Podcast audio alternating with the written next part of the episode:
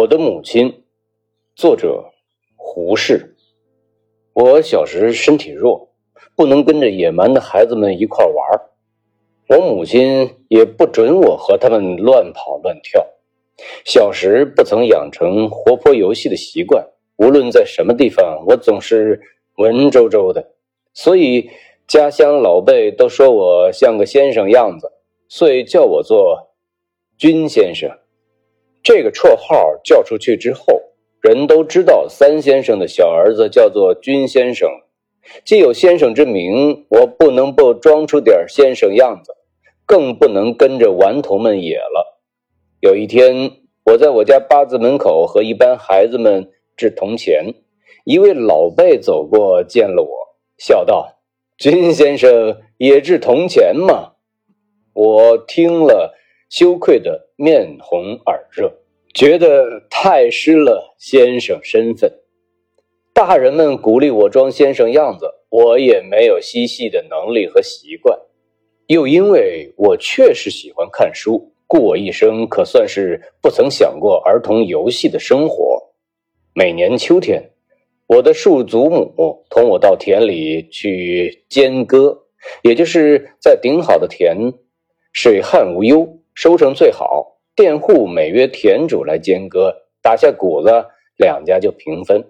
我总是坐在小树下看小说。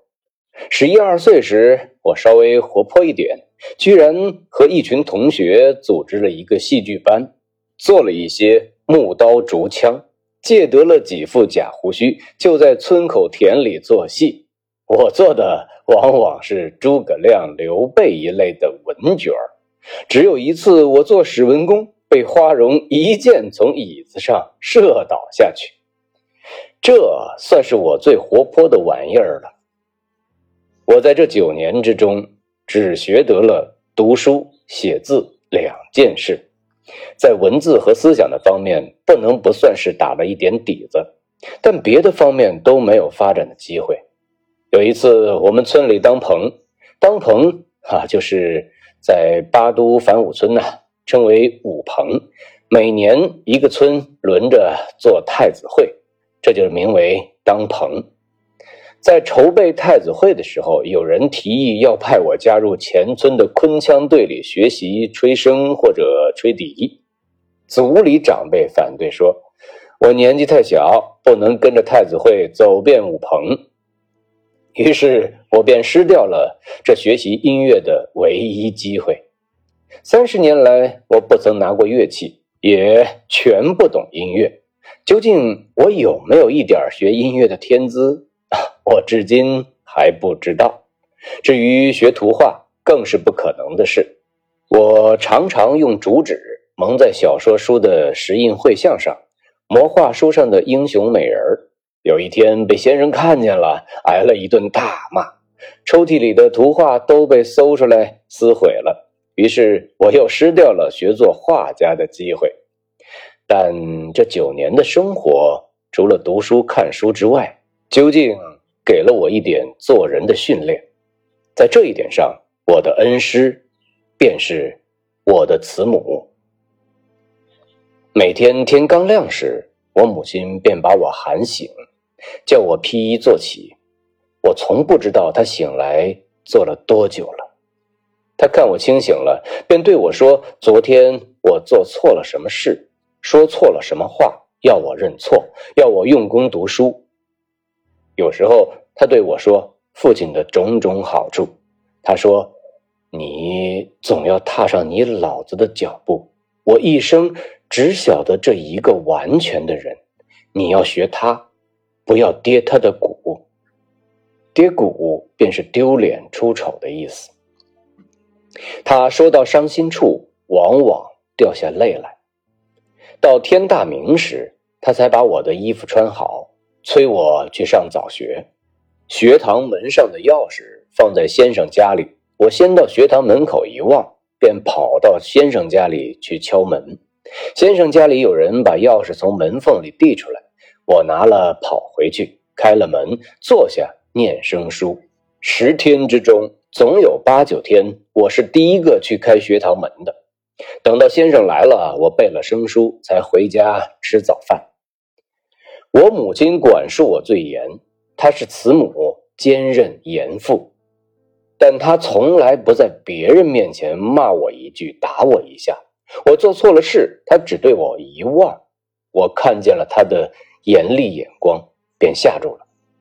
犯的事小，他等到第二天早晨我免醒时才教训我；犯的事大，他等到晚上人静时关了房门，先责备我，然后刑罚。或罚跪，或拧我的肉，无论怎样重罚，总不许我哭出声音来。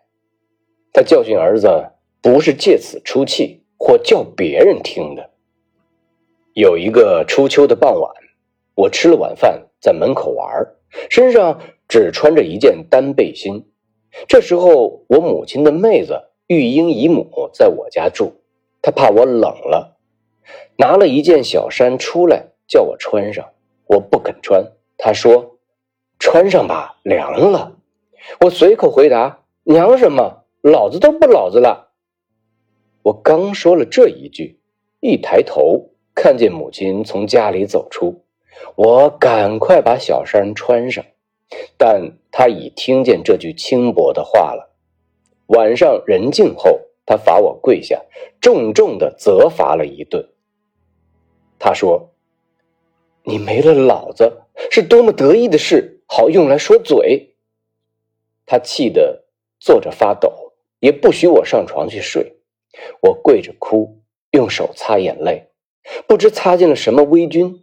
后来足足害了一年多的眼翳病，医来医去总医不好。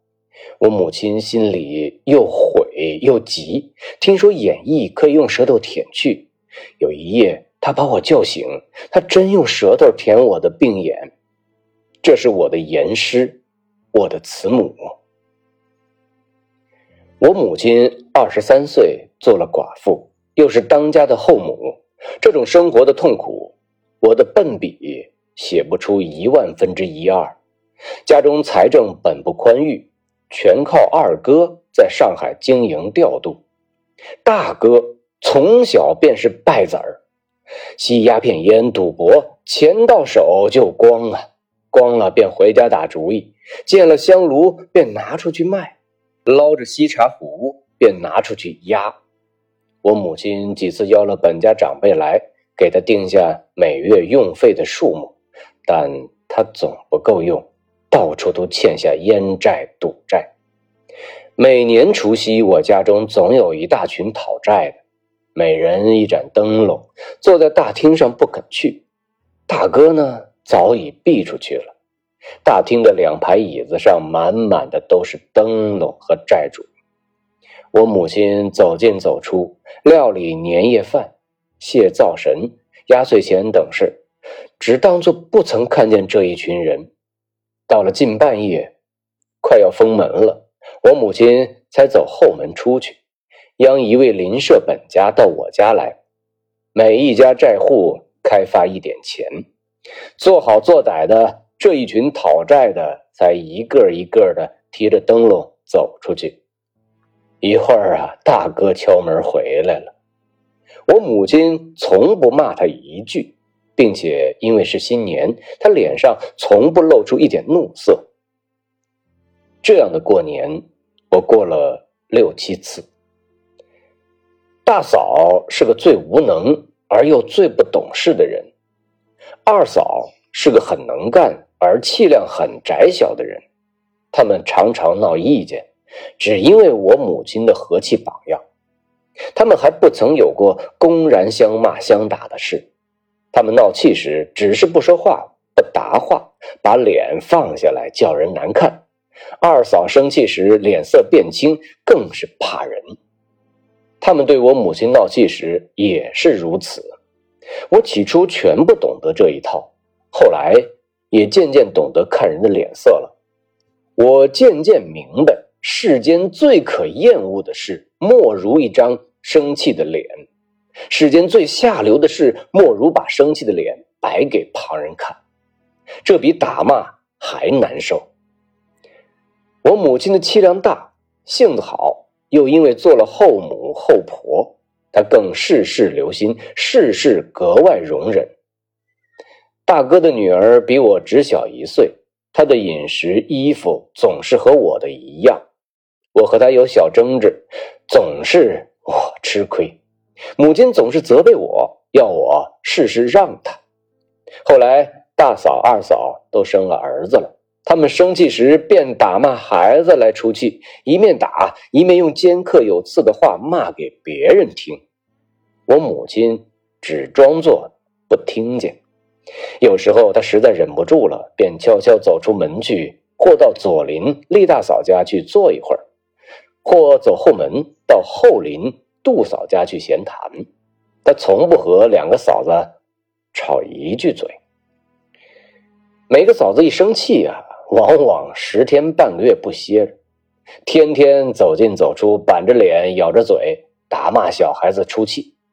我母亲只忍耐着，忍到实在不可再忍的一天，她也有她的法子。这一天的天明时，她便不起床，轻轻的哭一场。她不骂一个人，只哭她的丈夫，哭她自己命苦。留不住她丈夫来照管她，她先哭时声音很低，渐渐哭出声来。我醒了，起来劝她，她不肯住。这时候，我总听得见前堂或后堂有一扇房门开了，一个嫂子走出房，向厨房走去。不多一会儿，那位嫂子来敲我们的房门了。我开了房门，她走进来。捧着一碗热茶送到我母亲床前，劝她止哭，请她喝口热茶。我母亲慢慢停住哭声，伸手接了茶碗。那位嫂子站着劝一会儿，才退出去，没有一句话提到什么人，也没有一个字提到这十天半个月来的气脸。然而个人心里明白，泡茶进来的嫂子。总是那个十天半个月来闹气的人。奇怪的是，这一哭之后啊，至少有一两个月的太平清静日子。我母亲待人最仁慈、最温和，从来没有一句伤人感情的话，但他有时候也很有刚气，不受一点人格上的侮辱。我家五叔是个无正业的浪人，有一天在烟馆里发牢骚，说我母亲家中有事，总请某人帮忙，大概总有什么好处给他。这句话传到了我母亲耳朵里，她气得大哭，请了几位本家来，把五叔喊来，他当面质问他，他给了某人什么好处？直到五叔当众认错赔罪，他才罢休。我在我母亲的教训下住了九年，受了她的极大极深的影响。我十四岁啊，其实只有十二岁零两三个月，便离开他了，在这广漠的人海里独自混了二十多年，没有一个人管束过我。如果我学得了一丝一毫的好脾气，如果我学得了一点点待人接物的和气，如果我能宽恕人、体谅人，我都得感谢我的慈母。